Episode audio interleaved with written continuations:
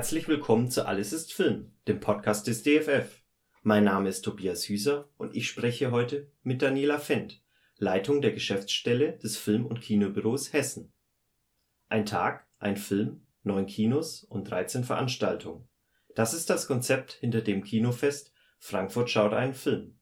Das neue kulturelle Highlight der Stadt Frankfurt findet am Sonntag, den 30. Oktober statt. Innerhalb eines Tages wird die Vielfalt der Frankfurter Kinos gefeiert und ein in Frankfurt gedrehter Film in neun Kinos wieder aufgeführt mit zahlreichen Filmgästen und verschiedenen Begleitveranstaltungen. Im Kino des DFF und acht weiteren Kinos, nämlich den Arthouse-Kinos Cinema und Harmonie, im Sinister Metropolis, in den E-Kinos, im Filmforum Höchst, im Alcen-Kino, im Orpheus Erben und im Pupille-Kino ist Doris Dörries Film Happy Birthday Türke aus dem Jahr 1992 zu sehen.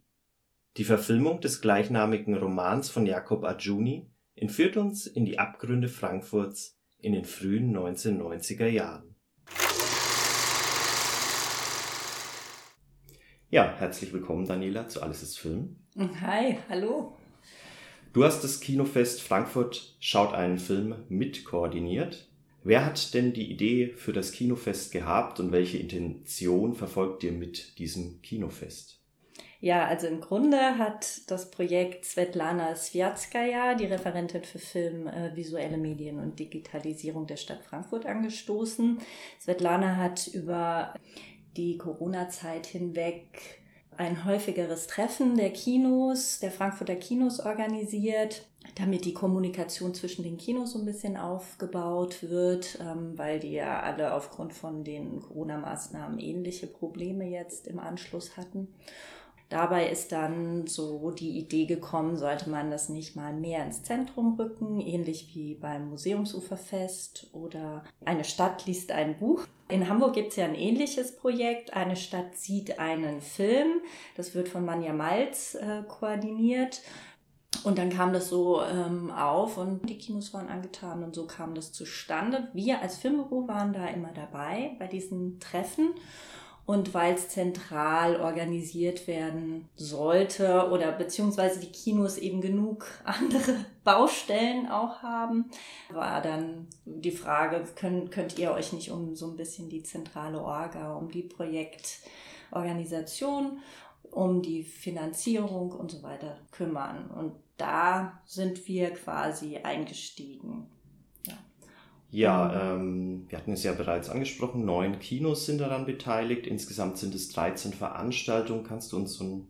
Es sind 14 äh, Veranstaltungen. 14 Veranstaltungen sogar. ähm, gut, aber kannst du uns so einen groben Überblick geben, was uns denn am kommenden Sonntag erwartet? Ja, es ist wirklich ein umfangreiches Programm und da muss ich gleich mal einen Dank loswerden an die vielen KooperationspartnerInnen, die wir da haben.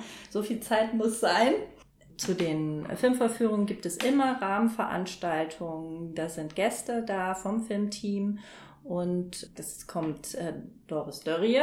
Ähm, darüber freuen wir uns sehr, äh, sind auch ganz aufgeregt. Ich zumindest.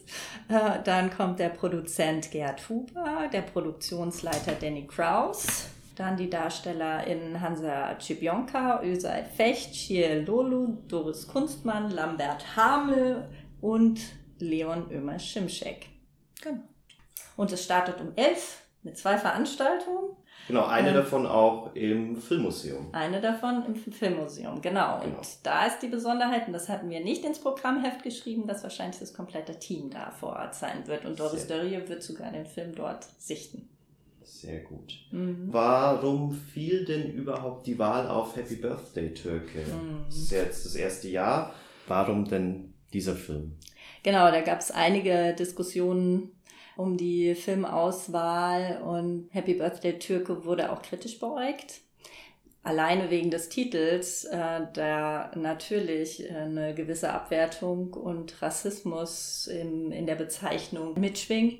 Aber ich kann jetzt nur aus meiner Sicht antworten und für mich ist es eine gelungene Auswahl, nicht nur weil äh, der Film von Doris Dörrie ist, die ja eine der erfolgreichsten und bekanntesten deutschen Regisseurinnen ist und auch Autorin ist. Also sie hat ja auch das Drehbuch geschrieben damals, auch wenn der Film auf der, der Romanvorlage basiert. In dem Film wird der Alltagsrassismus ganz klar gezeigt. Das war auch noch eine andere Zeit, als der entstanden ist. Das muss man jetzt nicht äh, in der Zeit verhaftet betrachten. Das ist immer grundlegend falsch.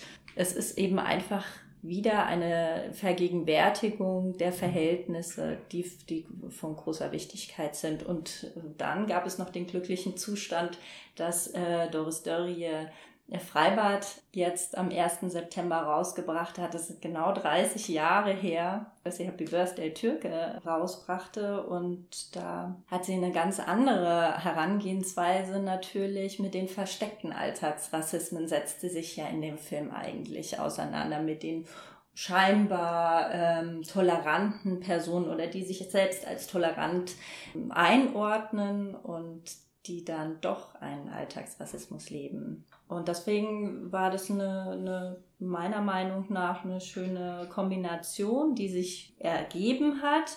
Und natürlich Happy Birthday Türke, muss man sagen, gehört dem Krimi-Genre an, spricht ein breites Publikum an. Kannst und, du uns denn einen kurzen Einblick geben, um was es in dem Film geht, ohne ja. jetzt zu viel zu verraten? Ja, ja. Der Frankfurter Privatdetektiv Kemal Kayankaya wird von einer Deutsch-Türkin aufgesucht, die ihn beauftragt, ihren verschwundenen Ehemann zu suchen. Sie ist, hat sich an ihn gewandt, das spürt man gleich am Anfang, weil eben er diesen türkischen Namen hat. Und aufgrund seiner äußeren Erscheinung und seines Namens wird eben Kayankaya als Türke gelesen und von der Mehrheit, deutschen Mehrheitsgesellschaft diskriminiert. Mit einer guten Portion Humor manövriert er sich dann ununterbrochen durch den rassistischen Alltag in Frankfurt. Der Film spielt in der Main-Metropole und man sieht auch einiges davon und man sieht vor allen Dingen auch die Veränderung seit 1990. Dieses Projekt hat ja eine große Vorbereitung auch gehabt. Das Material, das Kinomaterial war 35 Millimeter. Es läuft nur im DFF auf 35 Millimeter, was ja total toll ist. Aber es musste ähm, digitalisiert werden, beziehungsweise es wurde ein Digital-Scan angefertigt. Das ist ja was anderes als äh, eine digi richtige Digitalisierung. Das hat Omnimago gesponsert und Thomas Rorschech äh, und der Christian Apelt vom DFF, die haben uns unterstützt, haben uns technisch beraten, haben den Film sogar ins Archiv des DFF geholt. Im Kino des DFF findet im Anschluss an die Vorführung um 11 Uhr die Paneldiskussion Filmische Narrative und Bilder von BPOC im deutschen Kino statt.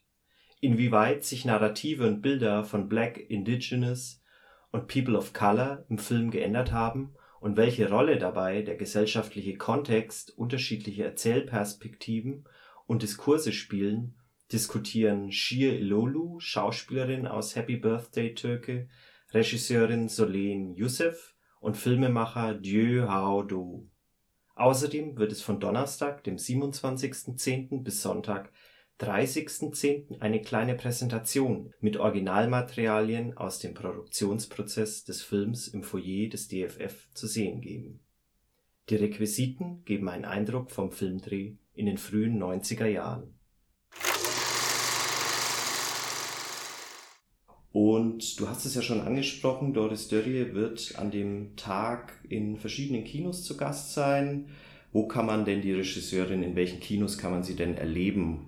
Ja, also im DFF, das ist, ähm, da wird sie auf jeden Fall um, um 11 Uhr auch anwesend sein zu einer kurzen Begrüßung. Dann wird sie nach dem Film äh, weiterziehen äh, zur Matinee ins Malseen-Kino. Da ist sie im Gespräch mit Ruth Fühner. Anschließend hüpft sie weiter in das Propille-Kino in der Uni und spricht dort zum Umgang mit Rassismus, Feminismus und Empowerment in den Filmen Happy Birthday Türke und Freibad. Und dann nach diesem Gespräch reist sie weiter und das ist schon einiges, was sie da leisten muss an dem Tag ähm, ins Filmforum Höchst. Und äh, am Abend zum Abschlussgespräch werden dann ja alle nochmal im Cinema da sein, das komplette Team und über ihren Tag berichten. Die sind ja alle an unterschiedlichen Stellen eingesetzt. Und es muss dann sozusagen auch alles koordiniert werden von euch, dass genau. alle Beteiligten an den unterschiedlichen Orten zum recht, richtigen Zeitpunkt auch sein werden. Ganz genau, da gibt es einige Pläne.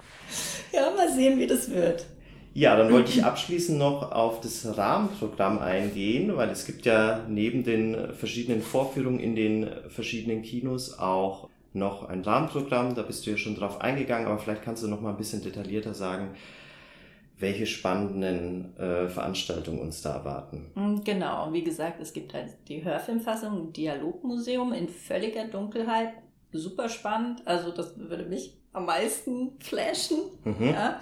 Dann ähm, eine Stadtführung mit Christian Setzepfand zu Drehorten in Frankfurt, ein VHS-Kurs, der sich auf Grundlage der Romanvorlage den Themen äh, gesellschaftlicher Diversität, Alltagsrassismen und entsprechender Aushandlungsstrategien widmet. Es gibt eine kleine Lesung von Hansa Cipionka und äh, Ösei Fecht im äh, Orpheus Erben.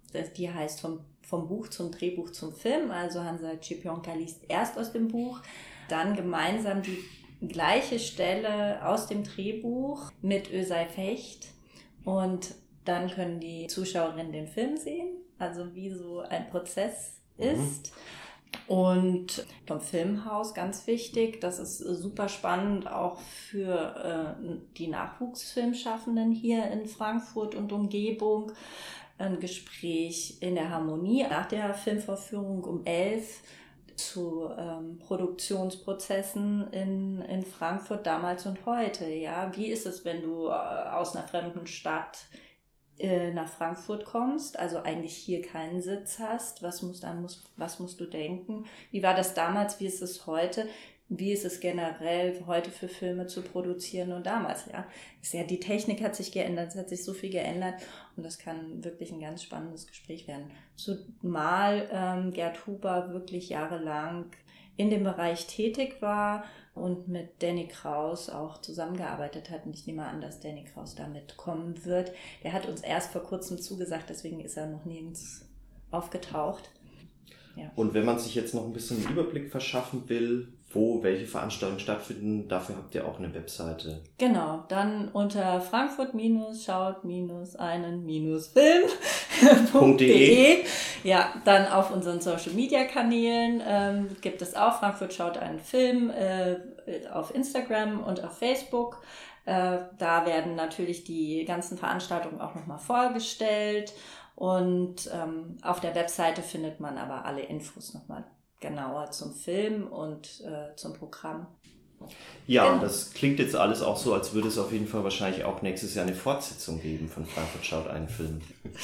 Ja, das ist ja nicht nur äh, von unseren äh, Vorstellungen abhängig, sondern in erster Linie von den Kinos, weil es ein Fest der Kinos und es ist ganz wichtig, was die KooperationspartnerInnen damit eingebracht haben. Also es geht nur, wenn die Kinos da, das wollen, wenn die KooperationspartnerInnen bereit sind oder wenn sich neue finden und Lust darauf haben, sowas zu stemmen. Alleine können wir das nicht äh, machen, aber Lust hätten wir auf jeden Fall. Schön, ja, dann wünsche ich euch erstmal viel Erfolg für den kommenden Sonntag.